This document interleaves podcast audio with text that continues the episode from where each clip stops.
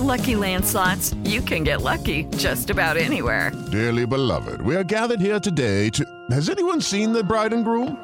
Sorry, sorry, we're here. We were getting lucky in the limo and we lost track of time. No, Lucky Land Casino, with cash prizes that add up quicker than a guest registry. In that case, I pronounce you lucky. Play for free at LuckyLandSlots.com. Daily bonuses are waiting. No purchase necessary. Void were prohibited by law. 18 plus. Terms and conditions apply. See website for details. Market Minds, un espacio para compartir tendencias de marketing, comunicación, medios digitales y distribución de contenidos. Con Diego Plaza, director general de FCO Group y cofundador de Elliot Media, y Raúl Ferráez, presidente de la revista Líderes Mexicanos, FCO Group y Elliot Media. 88.9 Noticias. Información que sirve.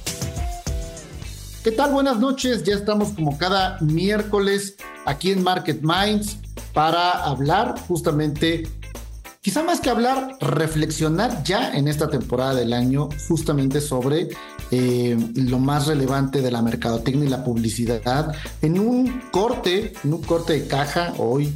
eh, ya a un par de semanas de que termine el año, eh, pues cuáles fueron los grandes temas, los grandes aciertos, las grandes novedades, los grandes momentos eh, y las grandes conversaciones también que hemos tenido a lo largo del año aquí en Market Minds y también cuáles son los temas que hoy eh, pues prometen, prometen continuar siendo pues parte justamente de la conversación, no solo el próximo año, sino en los siguientes años. Y por eso es que esta noche tenemos preparada una entrevista con César Lucky, que es el country manager para Getty Images. Ustedes han visto ese logotipo en la marca de agua, cuando ven una imagen, ¿no? Que obviamente es propiedad de un banco de imágenes que se genera a partir pues de miles y miles de creadores que aportan su talento eh, tanto para imágenes de, un stock creativo como de imágenes que tiene que ver con eh, el sentido noticioso, informativo, la realidad y que sirve para muchos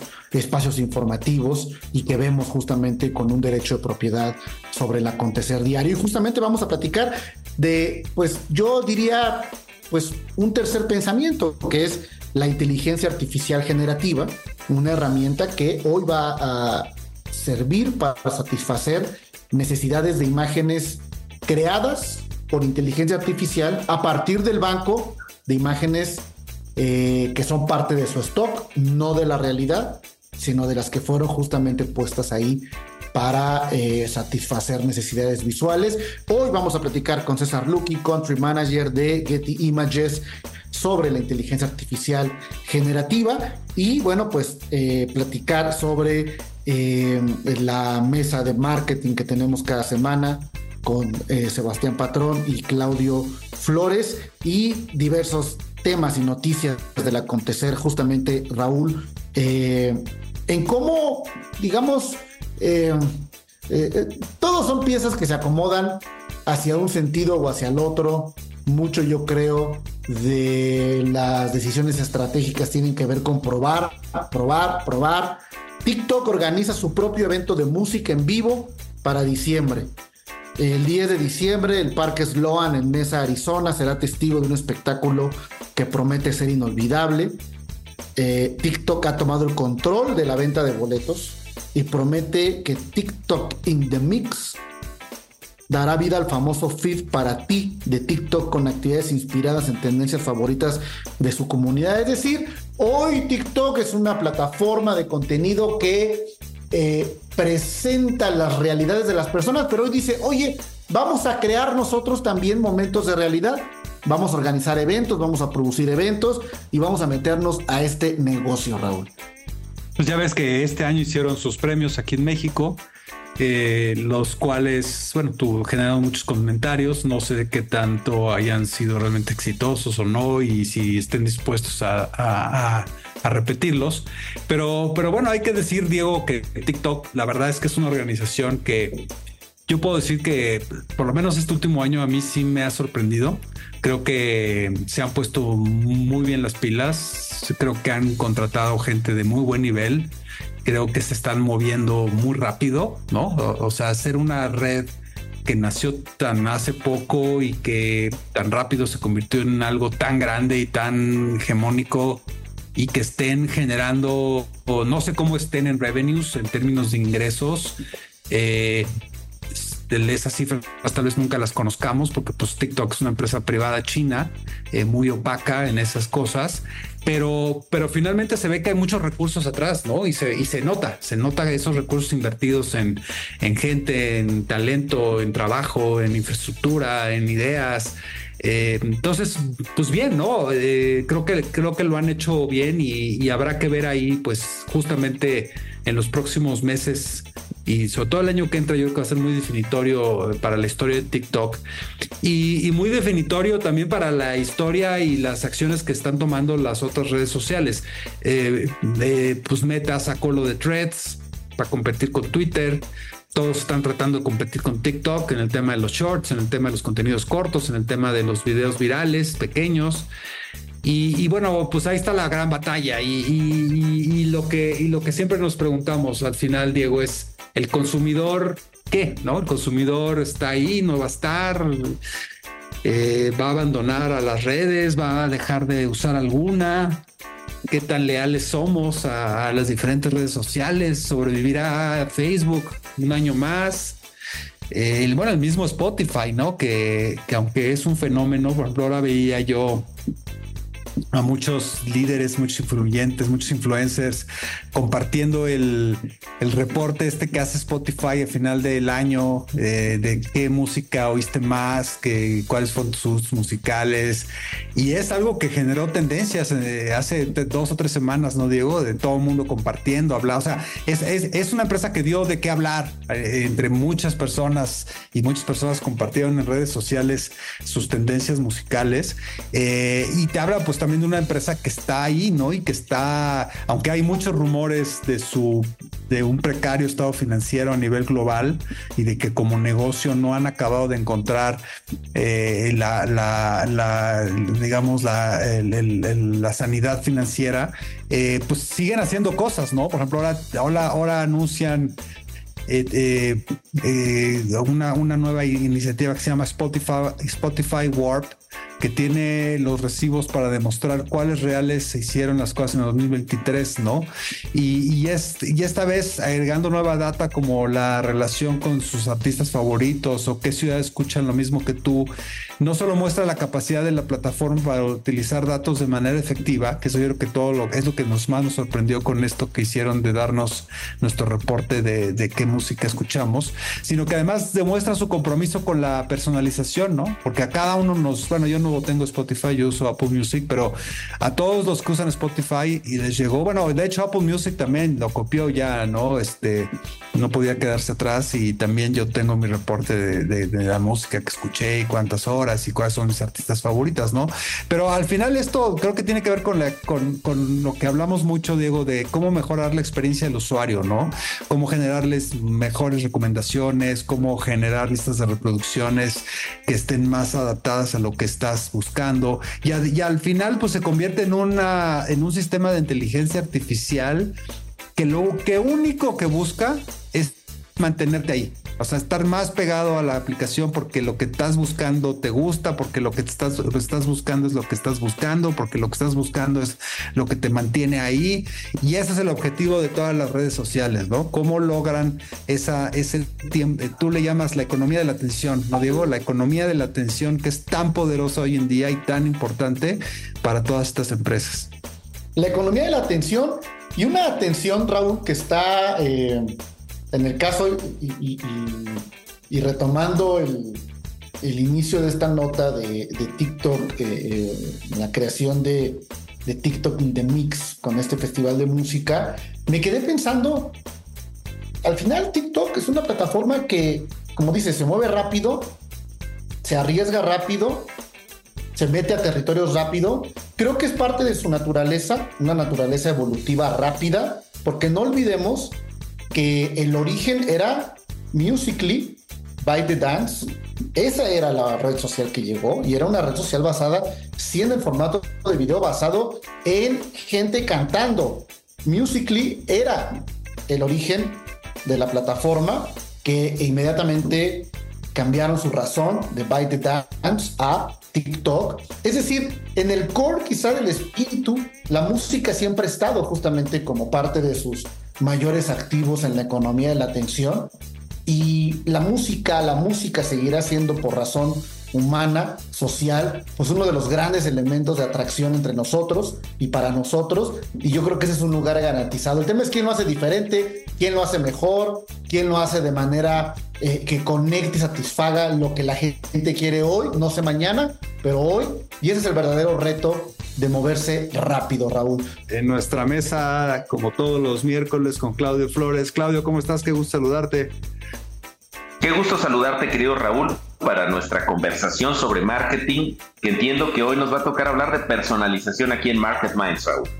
Pues creo que casi hemos llegado como que a ese sueño guajiro que tenían todos hace, no sé, Claudio, 10 años, 20 años, que decían, puta, el día que podamos hacer esto, y, lo veíamos como un sueño, ¿no? Me acuerdo yo haber en alguno de estos capítulos de, Black Mirror una escena en la que, ah, no, fue en una película de Tom Cruise que entraba a una tienda y, luego luego identificaba quién estaba entrando a la tienda y le decía, eh, oiga, ese suéter que trae está muy bonito, este, nos acaban de llegar unos suéteres parecidos, pero en estos tonos que...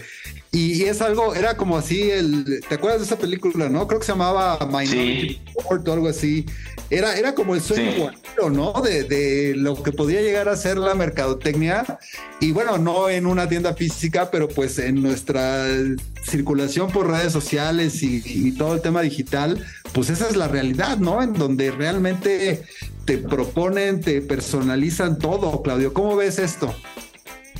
Sí, completamente. Además, eh, cierto, es cierto, Raúl. Hace, hace un par de décadas, pues uno de los grandes retos y sueños que teníamos quienes nos dedicamos a la mercadotecnia, la comunicación, el branding, la investigación, era cómo lograr llevarle una oferta de valor específica a una persona, a una persona que tenía ciertas características, ciertos gustos, ciertas cosas que no le gustaban y cómo lograr entregarle, digamos, el mensaje de comunicación de nuestra marca y también el producto o servicio que ofrecíamos de la manera más personalizada posible. Y esto también, Raúl, atraviesa, te acordarás, este, porque hace pues, unos 20, 30 años eh, las segmentaciones de las audiencias, de los consumidores, era básicamente con variables eh, sociodemográficas, eran básicamente el nivel socioeconómico, el nivel de estudios, el grupo de edad, la región o la zona en la, o el lugar donde vivías, y básicamente con ese conjunto de variables pues se integraban obviamente el género, ¿no? Y con eso tenías para más o menos generar tus segmentos. Hoy es muchísimo más sofisticado, tú lo, hemos visto en muchas ocasiones, Raúl, cómo entraron las variables psicográficas o actitudinales, cómo te sientes, por ejemplo, eres una persona exploradora en, en, categorías y te gusta estar probando cosas nuevas, o eres una persona, digamos, más conservadora y te eres fiel con las marcas que ya elegiste en determinadas categorías. Por ejemplo, eh, querido Raúl, yo pongo un ejemplo que a ti te hace mucho sentido, que es la elección de tu marca de celular, ¿no? Es decir, tú eres iPhone, iPhone y iPhone, ¿sí o no? Sí, sí, sí, sin lugar a dudas. ¿no? Entonces, cada quien de alguna manera, esta, esto lo que ha pasado un poco con la mercadotecnia es que se sofisticaron las segmentaciones, se integraron más allá de la sociodemografía, lo que piensa, lo que siente, la ideología, la cosmovisión de las personas para ir haciendo estas segmentaciones y hoy estamos en un contexto que yo llamaría de hipersegmentación en la que pues los segmentos se volvieron casi granulares, microsegmentos donde además esto pues con el poder de lo digital ya podemos dirigir estímulos de comunicación eh, específica para nanosegmentos o microsegmentos de mercado que están sensibles a determinada manera de comunicación para ofrecerles un producto X. Y luego haces que tener hasta 40, 50, 60 ejecuciones distintas de comunicación para ir atendiendo a los distintos eh, segmentos que estás atendiendo con tu comunicación, Raúl. Lo que, lo que yo me pregunto ahí, Claudio, es cuáles van a ser los retos para las marcas en el futuro, porque cuando hablas de, de segmentación y de que le des a cada consumidor finalmente un poco lo que está buscando y todo, eh, hay cosas muy buenas, ¿no? Eh, que, pues digo, no lo voy a mencionar porque son obvias, ¿no? Este, en términos de que pues, tienes una audiencia cautiva, justamente tienes una posibilidad de venta mucho mayor que la que tendrías haciendo algo más general. Eh, lo, que, lo cual lleva ya que tu ROI y tu inversión per, per, view sea mucho más rentable. O sea, hay miles de ventajas, ¿no? Este, sí. Pero ¿cuáles van a ser los retos a futuro? Porque eh, ahí también pues hay muchas otras marcas compitiendo. También pasa algo que, que decía Steve Jobs, que que me, a mí me parece una de sus frases más interesantes que decía, yo hago cosas que la gente ni siquiera se imagina que va a querer, ¿no? Exacto. Eh, entonces eso también muchas veces no sé si te pasa a ti eh, con sus actividades de, redes sociales que también acabas como que envuelto en el mismo círculo y viendo lo mismo, lo mismo, lo mismo y llega un momento hasta que un poco te harta, ¿no? De ya o sea, ya me ya esto, ya me lo sugeriste demasiado, ¿no? Me gustaría ver otras cosas, me gustaría expandir mis universos, pero bueno, ahí está pues también mucho del mercado general y muchas cosas, ¿no? Pero ¿cuáles deberían ser entonces los retos en esta hipersegmentación, Claudio? Yo creo que hay dos retos clarísimos, eh, querido Raúl, para una marca que está segmentando su comunicación de esta manera, micro o, nano segmentando a sus mercados que es cómo mantener, el primer reto es cómo mantener un relato, una narrativa, un storytelling coherente de la marca cuando estás fracturando, digamos, tu comunicación en tantos estímulos y cuidar que de repente la marca no empiece, digamos, a diversificarse tanto que parezca o padezca, digamos, una, una situación de branding esquizofrénico. ¿No? Donde una marca es algo para alguien, otra, eh, para otra persona es otra cosa, y entonces pierdas ese, digamos, macro relato de la marca. Piensa, por ejemplo, Raúl, en lo que significa una marca pues tan poderosa como Coca-Cola o como McDonald's, ¿no? ¿Cómo puedes lograr mantener esa unicidad del relato cuando tienes estímulos de comunicación tan diversos y diferentes? Y el segundo, el segundo reto me parece que es eh, eh, justo la necesidad del otro lado, de, la parte de las audiencias, de que la marca, la marca signifique algo muy específico para mí, para cada usuaria, para cada consumidor, para cada, eh, digamos, persona que se acerca con esa marca, cómo mantienes esa, digamos, fidelización, cómo mantienes esa conexión emocional estable, lo que en inglés se llama engagement, esa vinculación emocional estable que estableces te generas con alguna marca y te detona esa fidelidad y hace que te clientes con esa marca y que usualmente no explores otras opciones dentro de la misma categoría.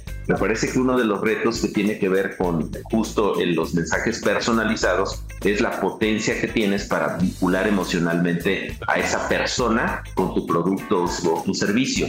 Entonces habrá que ver también en el futuro próximo pues toda la personalización que además en ciertas categorías eh, querido Raúl, como en el caso de los celulares, pues atraviesa también si tiene ciertas alternativas y, atraviesa por escoger colores, por escoger fundas, por escoger incluso por este, el, aspecto, digamos, de tu pantalla en la interfaz de tu celular. Eh, y estamos cada vez más eh, haciendo personalización. Y déjame hacer un clic muy rápido, querido Raúl, sobre el asunto de la personalización en nuestro consumo digital y en las redes sociales. Eh, tú eh, seguramente tienes Instagram, utilizas Instagram o TikTok, pero lo interesante es que si tú tomas el celular de alguien más, eh, y que también tiene TikTok o Instagram, pero tiene otro TikTok o otro Instagram porque el contenido está personalizado para, esa, para ese individuo, para ese consumidor. Entonces también las redes sociales, aunque todos o muchas personas usamos la misma red social, la verdad es que consumimos cosas totalmente distintas en esa red en función de nuestras filias, gustos eh, y disgustos. Y además también ahí yo creo que va a ser muy importante, Claudio, el tema justamente de la diferenciación, ¿no? Porque cuando cuando ya identificaron que te gustan los suéteres de cashmere, por decir algo, ¿no? Sí. Pues vas a tener, vas a tener 10 mil ofertas de 10 mil, bueno, no 10 mil, muchas ofertas de muchos proveedores de suéteres y ahí, y ahí yo creo que el gran reto va a ser esa diferenciación y que no tiene que ver solamente con el producto, sino con la forma en la, en la que lo adquieres, la, la el trust hay de dar mi tarjeta o algo, de que ya estés o sea, de muchas cosas que al final sí van a hacer la diferencia entre por qué comprar el suéter de Kashmira o el B eh, cuando son relativamente similares y todo lo que va a ser el customer experience, yo creo que eso va a ser fundamental, ¿no? En, cómo construyes también la fuerza de tu marca a través de cosas que generes esa lealtad en los consumidores, ¿no? Para que te escojan a ti y no a alguien más, ¿no? De acuerdo, querido Raúl. Yo creo que una de las cosas que estamos viendo contundentemente en la mercadotecnia es que la vinculación con los productos se está dando a través de las experiencias, es decir, de aspectos intangibles de tu producto o tu servicio. Así que una buena recomendación para quienes nos escuchan interesadas, interesados en el marketing es concéntrense en esa experiencia y en qué experiencia, digamos, está teniendo tu consumidor, tu audiencia, eh, cuando se enfrenta a contratar tu producto o servicio. Así es. Muy bien, Claudio. Pues gracias por estar como todos los miércoles en esta mesa. Ya se nos está acabando el año y pues estamos aquí. Nos vemos la próxima semana. Claro que sí, nos vemos la próxima semana y felices fiestas para todos quienes nos escuchan aquí en Market Minds. Super. Hello, it is Ryan, and we could all use an extra bright spot in our day, couldn't we? Just to make up for things like sitting in traffic, doing the dishes, counting your steps, you know, all the mundane stuff. That is why I'm such a big fan of Chumba Casino. Chumba Casino has all your favorite social casino style games that you can play for free anytime, anywhere with daily bonuses. That should brighten your day a little. Actually, a lot. So sign up now at chumbacasino.com. That's chumbacasino.com. No purchase necessary. BGW. Void were prohibited by law. See terms and conditions 18 plus. Para la entrevista de esta noche y mucho hemos hablado justamente a lo largo de estos últimos, pues yo diría meses, con mucho más intensidad eh, eh, eh, sobre, pues no diría la, la, la llegada sorpresiva o súbita de la inteligencia artificial, porque hemos platicado que es algo que ha estado en nuestras vidas desde hace mucho tiempo, pero creo que hay factores de democratización de la misma tecnología, del uso de la en la sociedad, que quizá han puesto la conversación de la inteligencia artificial mucho más eh, en nuestros oídos, en nuestra comprensión y también en nuestra posibilidad de utilizarla en beneficio profesional, social. Y la entrevista de esta noche tiene que ver justamente con una traducción de cómo la inteligencia artificial tiene una aplicación específicamente en una industria y específicamente en un satisfactor eh, que tiene que ver en este caso con la generación de imágenes y a veces uno no se pone a pensar como insumo eh, la utilización de imágenes que requerimos para el trabajo, para las presentaciones, para las ilustraciones, para la televisión, para los noticieros, para tantas aplicaciones que se requieren. Y justamente usted ha visto eh, el logotipo, quizá como marca de agua, ¿no? Que no le deja agarrar la imagen. Es que han visto el logotipo de Getty Images eh, y, de, y de Shock también, este, que tiene que ver justo con esa imagen es parte de una compañía, es parte de un destacado creador de contenido visual a nivel global que ofrece justamente una gama completa de soluciones, tanto en la parte de eh, fotografía eh, y eh, videógrafos del mundo. Más de 541 mil colaboradores alrededor de la creación y la recolección de imágenes y más de 310 socios de contenido. Usted ha visto esta marca de agua, este logotipo. Pocas veces hemos quizá hablado desde el punto de vista de la organización, pero hoy justamente Getty Images lanza un generador de imágenes con inteligencia artificial comercialmente seguro. Esta noche vamos a platicar con César Lucky, que es el country manager aquí en nuestro país de Getty. Y bueno, pues César, muy buenas noches. Diego, eh, muchas gracias por invitarnos. Eh, buenas noches a ti y a toda la gente que nos está escuchando. Y justamente hablar de la inteligencia artificial generativa, primero entender este concepto y aplicado justamente a, una herramienta que, como decía, satisface una necesidad eh, de contenido. Creo que, creo que esa es la palabra para mí, de contenido y también obviamente comercial. Eh, ¿Cómo ha contribuido justamente Getty Images en personalizar y adaptar este tipo de soluciones para el mercado? Eh, ¿Y cómo es que se construye esta plataforma y este producto, César? Buenísimo. Bueno, mira, Diego, quiero empezar por contarte eh, cómo está dividido un poquito nuestro contenido, que me parece muy, muy importante, dado que, que la gente que nos escucha pueda así entender efectivamente de qué estamos hablando, ¿no? Eh, nuestra, nuestra compañía tiene dos patas principales. La primera y la más importante es el contenido editorial. El contenido editorial se diferencia o se destaca por ser ese contenido de cosas que realmente sucedieron. Es decir, la carrera de la Fórmula 1, la entrega de los Oscar, eh, los, los, eh, los Golden Globes, etcétera, etcétera. Cualquier cosa que realmente sucedió en la vida, desde la Fórmula 1 hasta las mañaneras del presidente. Eso es contenido editorial. ¿Sabes? Eso es lo que, lo que nosotros conocemos como noticias, deportes, entretenimiento, etcétera. Y del otro lado, digamos que la otra pata de, de nuestro sitio, nuestro negocio es el contenido creativo, que son todas las demás fotografías que nosotros y las marcas, que nosotros creamos para que las marcas ilustren lo que sus anuncios, sus billboards, sus anuncios en, en Facebook, en Instagram, etcétera, etcétera, ¿no?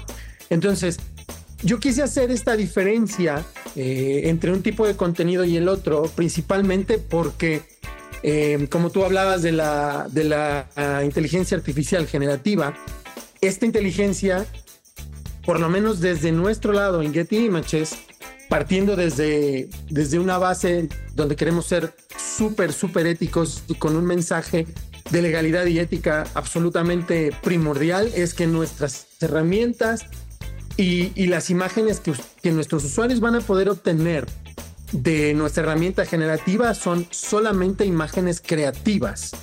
No van a poder ser imágenes editoriales. ¿A dónde voy con esto? Voy con esto a que tiene todo que ver en cómo nutres y cómo entrenas a tu plataforma, es decir, lo que le das de materia prima, mientras mejor materia prima tú le des, mejores van a ser los resultados que la, que la herramienta te arroje. Entonces, dado esto de la ética y de no queremos ser parte ni de todas estas cosas deepfakes que conocemos y tal, nuestra herramienta no sabe qué es Valenciaga, no sabe quién es el Papa Juan Pablo II, no sabe quién es eh, Andrés Manuel López Obrador y tampoco sabe de marcas ni de otra cosa, ¿sabes? Entonces, lo que inicialmente queremos evitar con eso es que haya una foto del Papa con una chamarra valenciaga o una foto del presidente con una chamarra o una gorra volteada de rapel, ¿sabes? Entonces, por eso es que nuestra inteligencia está entrenada solamente con contenido creativo, el tipo de contenido que nosotros hicimos de una mamá cargando al niño, de un papá enseñando a la niña a jugar, andar en bicicleta, de niños jugando, de gente trabajando, pero, pero nadie de esas personas que se ven en las fotografías con las que entrenamos en la herramienta es gente, digamos, pública. Entonces, eso acota mucho los resultados que vas a tener y al final hace que nuestra plataforma te entregue unos, unas, unas imágenes que sean comercialmente seguras y sobre todo que sean, eh, digamos, plug and play. La, la genera, lo descargo y la utilizo en cualquier eh, comunicación corporativa o comercial que, se necesita. Ahora, me, imagino que eh, partiendo de esta eh, diferencia que es, gracias, es súper importante entenderlo, hay un banco que originó o un banco de imágenes que originó justo este stock de contenido creativo que junto con la herramienta de inteligencia artificial va a estar proveyendo de imágenes a los usuarios, pero este banco va creciendo, es decir, este banco se va autodesarrollando por sí mismo a través de la inteligencia artificial. ¿Cómo tienes un regulador o un límite o cómo funciona el hecho de que hoy iniciaron quizá ustedes con un determinado número de imágenes creativas y mañana son 10 veces más a partir de la plataforma? ¿Cómo controlan esa parte? Ok, nuestra plataforma si tú te metes hoy a getimages.com y, y, buscas lo que te decía, una mamá eh, jugando con un niño, eh, tú vas a encontrar N miles de imágenes, ¿no? Esas imágenes son las que se utilizaron para entrenar la herramienta. Respondiendo principalmente a tu pregunta de cuál es el banco que se utilizó, es nuestro propio banco, es decir, las imágenes creativas, las de Getty, se utilizaron para entrenar la herramienta que después arroja imágenes de inteligencia artificial dentro de nuestro mismo sitio, dentro de nuestra misma herramienta. Y eso lo que hace es obviamente acotar el contenido que nosotros entregamos y te deja tranquilo con la legalidad de la imagen, porque de lo que se entrenó está perfectamente considerado, perfectamente, digamos, eh, pagado, por decirlo de alguna forma, y es al final termina siendo un, uso seguro y no vas a andar ahí sufriendo por ningún lado. ¿Cómo al final, cómo, eh, cómo aseguran justamente eh, para el usuario la, la protección de los derechos justamente de los creadores y de, los usuarios. Perdón que haga mucho énfasis en esto, pero quizá para muchos quienes nos escuchan, a lo mejor puede sonar a algo que pudiera salirse de control en términos de volumen, en términos de generación, porque quizás somos muy nuevos en entender justamente esta parte de la inteligencia artificial y en este caso generativa. ¿Cómo asegura Getty Images el contenido generado por inteligencia artificial respeta y garantiza justamente la protección de los derechos de los creadores y de los usuarios? Qué buena pregunta, Diego. Eh, nosotros tenemos un modelo en el que estamos compensando a los creadores. Te voy a dar un ejemplo y es, como, es como un cruce de cosas. Digamos que, que tú, Diego, eres contribuidor de Getty y tú subes a nuestro banco fotografías, ¿sabes? Digamos que tienes por inventar un millón de fotografías eh, arriba en nuestro sitio. Y de ese millón de fotografías que son tuyas, además de eso, tú estás en el top 10 de descarga. Es decir, eh, muchos de nuestros usuarios descargan muchas imágenes tuyas y al mismo tiempo tienes una cantidad muy elevada de fotografías. Entonces, nosotros hacemos un cruce entre la cantidad de fotografías tuyas que tenemos en el banco y la cantidad de, de esas fotografías que los clientes descargan y utilizan como para poder hacer una especie de compensación porque estamos utilizando tus imágenes para entrenar a nuestra herramienta. No es tan fácil como si estuviéramos hablando de cuando es una cosa de música o un sampleo, ¿sabes? Que mira, tantos beats de esta canción se, son exactamente los mismos beats que la canción de, no sé, de Dua Lipa y Elton John. Entonces, bueno, la compensación va por beats o en escala de tal y tal cosa. En en, imágenes no existe eso, por lo menos hoy no existe para compensar. Entonces, nosotros tenemos nuestra propia regla, ¿sabes? Para compensar y es así como lo hacemos. ¿Qué pasa? Esto al final del día se va a traducir en tranquilidad para los usuarios de inteligencia artificial o que estén generando imágenes con nuestra herramienta, porque de vuelta, como la herramienta se entrenó con las imágenes de Diego, que nos ha subido un montón al sitio, y Diego ha recibido una compensación por, esa, por ese uso, eh, digamos, legal de tus imágenes para entrenar nuestra herramienta, el resultado puede ser muy similar a alguna fotografía tuya o de algún otro contribuidor, pero en cuanto, si es que eso llegara a suceder, hay un respaldo de que tú tuviste una retribución o se te pagó un tanto por haber utilizado tu imagen para entrenar nuestro sistema. Y esa es, la idea, ¿sabes? Es la idea de transmitir confianza y tranquilidad y sobre todo seguridad para usar este tipo de contenido.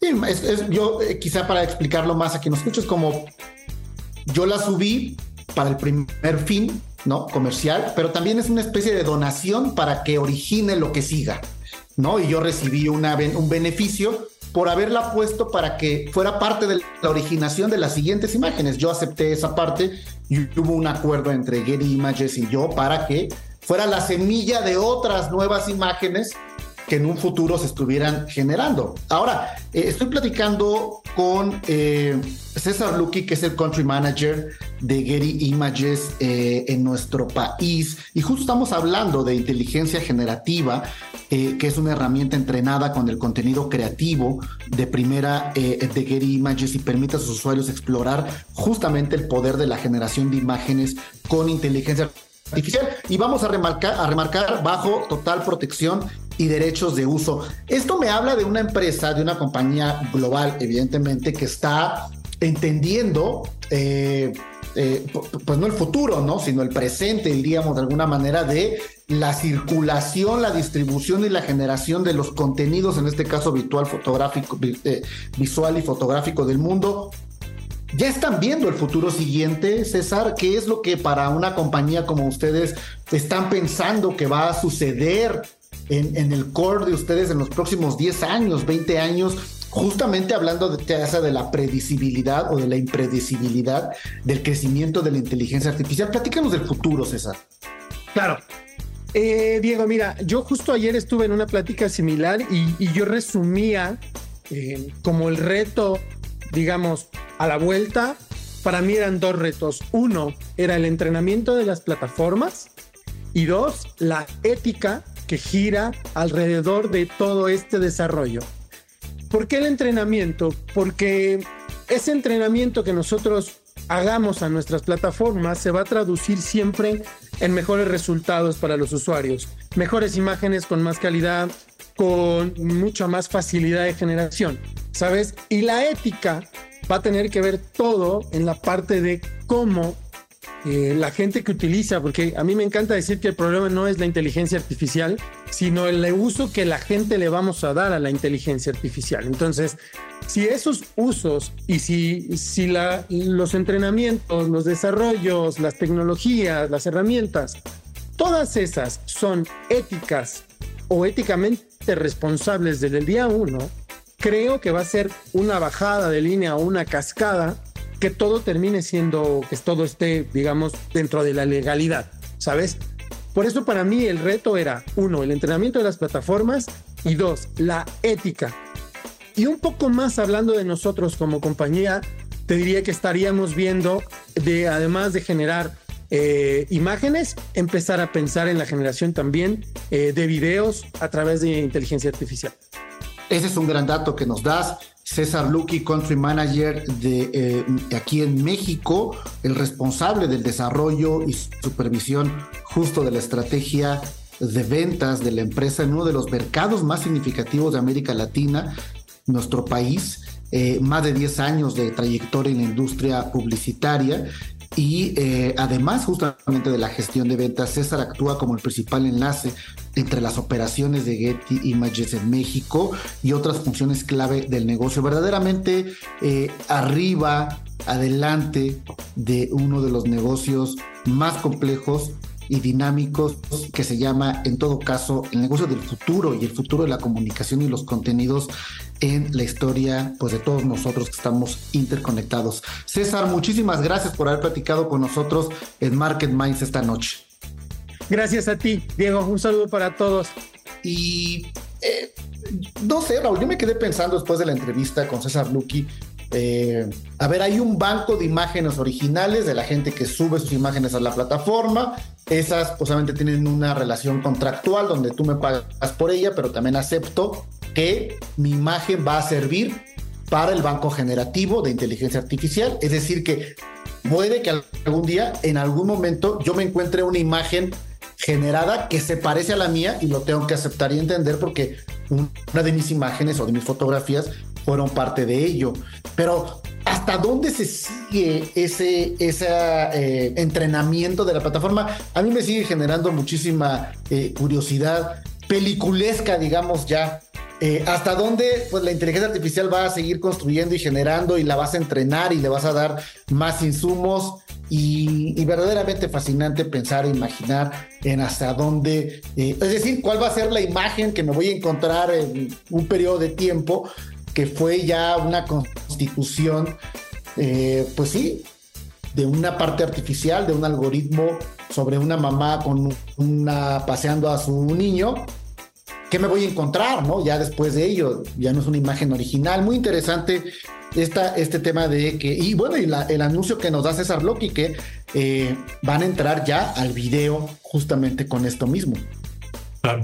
Pues sí, esa es, yo creo que es una de las tantas tendencias, ¿no? Por ejemplo, también el tema de neuromarketing, Diego, pues demuestra que este año se impuso, ¿no? Porque eh, según un estudio de Milsen, el 10% de las ventas eh, de la mayoría o de, este país se generó gracias a estrategias de neuromarketing, ¿no?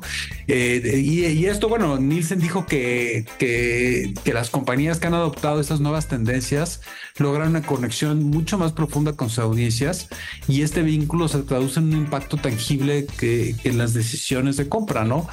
Y además, pues también es algo que utiliza inteligencia artificial, ¿no? Porque eh, al, al retail, desde, dicen que este año creció 99.70% gracias a los algoritmos que permiten eh, eh, eh, reconocer y ofrecer recomendaciones de productos personalizados y publicidad segmentada, respaldando pues la personalización como cosa clave, ¿no? Entonces, todo indica que pues ahí están las tendencias, ¿no? Las tendencias están en conocer mejor a tu consumidor, están en, en encontrar a esos consumidores que tienen, que pueden tener mucho mejor posibilidades de comprarte y tirarles directo con láser. O sea, las tendencias ahí están y creo que son irreversibles, Diego. Pero, pero bueno, cómo las aplica cada empresa, esa es la clave, ¿no? Y, aunque la, tendencia puede ser un, eh, un, rasgo natural de cosas nuevas o de eh, innovación, eh, también a veces la tendencia tiene que ver con eh, continuar utilizando lo que ya es seguro y lo que te ha funcionado durante muchos años con los con el tuning que le quieras hacer. Pero un claro ejemplo de eso, Raúl, es por ejemplo, pues Coca-Cola, Coca-Cola, Santa Claus y los mil y un diseño de latas navideñas. Las latas navideñas de Coca-Cola son un elemento fundamental durante la temporada festiva. Es decir, es y siempre ha sido una lata de Navidad simbolizando la alegría, la felicidad propia justamente de este periodo. Sin embargo, a su, a su vez, pues forman parte de esta estrategia de marketing eh, más sutil de la marca que busca emocionar obviamente a sus consumidores. Y las latas pues, son más que solo un bote de refresco, o sea, sí es un objeto, pero es el significado que tienen porque las quieres tener, porque tienen un mensaje, porque va más allá de la, eh, del refresco, sino del mensaje, que no solo pues despliegan el potencial de ventas y marketing de una empresa, sino que constituye obviamente un lenguaje visual de la Navidad. Es decir, imaginar en Navidad, pues de pronto sí es pensar en Coca-Cola, ¿no? Y en, y, en esta publicidad eh, eh, que durante muchos años pues ha sido parte del collage de estos tiempos, Raúl. Pues sí, eh, eh, es subirse a las tendencias, ¿no? A, las épocas, a entender un poco el ánimo del consumidor, eh, las fiestas, el estar un poco ya tal vez más relajado, queriendo que termine un año, habrá sido bueno o malo, cada quien pues, tendrá su propia historia, pero, finalmente es un ciclo que se cumple y un ciclo que que pues también da oportunidades al inicio de un nuevo ciclo, ¿no? Un nuevo ciclo en el que también tendrás nuevas eh, metas, nuevos deseos, nuevas oportunidades de hacer cosas diferentes, nuevas oportunidades de reinventarte, en fin, creo que justamente mucho de esto del neuromarketing y las empresas que realmente conectan con las audiencias en estas épocas de Navidad, pues tienen un profundo impacto en, la, en este ánimo que hay justamente de las fiestas de fin de año, que te marcan también en lo personal una forma de pensar y una forma de actuar y de, de hacer las cosas diferente, ¿no?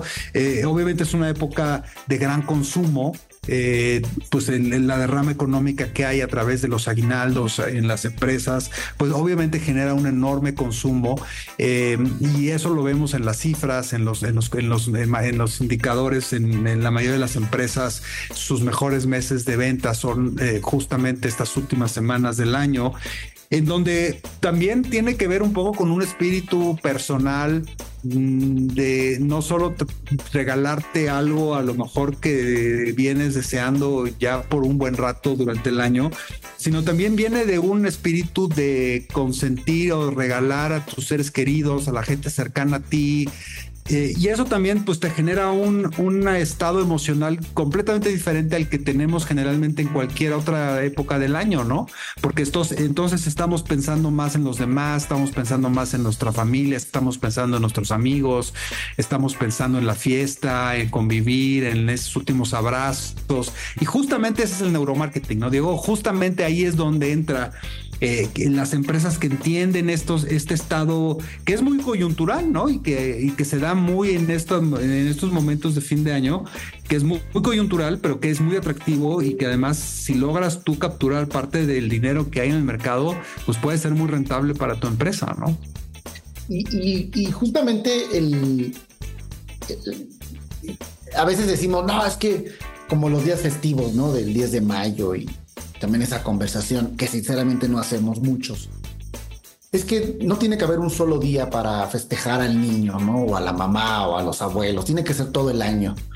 Pero la verdad es que necesitamos que nos pongan un gran recordatorio mercadológico para así hacerlo. Entonces, más vale una vez bien hecho que no hacerlo en todo el año. Es decir, de pronto también, pues sí, ahorita quizás cuando pues se darán las muestras de afecto en mayor volumen que sinceramente posiblemente no hagamos durante el año y pues más valdrá esto que aunque pudiera ser señalado como una pues un momento de consumo, pues al final provoca el verdadero valor también de las relaciones humanas y no solamente hacia los demás, Raúl, lo decías bien, también tiene que ver con eh, uno mismo, ¿no? Y, y este sentido también de ciclo, de logro, donde dices, bueno, pues tuve un buen año, me fue bien, pues yo creo que me merezco algo, ¿no? Habrá quien se, se vaya de viaje, habrá quien decida hacerse un regalo como un reloj, no lo sé, cada quien pues determinará lo que sea su propio acto indulgente, pero se vale, se vale porque al final, mira, es lo que también como humanos nos eh, eh, mecanizamos pues para tener nuestros propios estímulos de satisfacción y de avance y de progreso. Y eso está bien, está bien. Así que vayan a regalarse, vayan a regalarle a los demás en esa temporada de Navidad. Nosotros nos tenemos que ir justamente eh, esta noche. Nos vemos el próximo miércoles en punto de las 9 de la noche aquí en Market Minds. Que tengan un excelente regreso a casa y buenas noches, buenas noches Raúl. Muy buenas noches Diego, que te vaya muy bien. Esto fue Market Minds, un espacio para compartir tendencias de marketing, comunicación, medios digitales y distribución de contenidos. 88.9 Noticias. Información que sirve. For the ones who know safety isn't a catchphrase, it's a culture. And the ones who help make sure everyone makes it home safe. For the safety minded who watch everyone's backs, Granger offers supplies and solutions for every industry, as well as safety assessments and training to keep your facilities safe and your people safer. Call clickgranger.com or just stop by. Granger for the ones who get it done.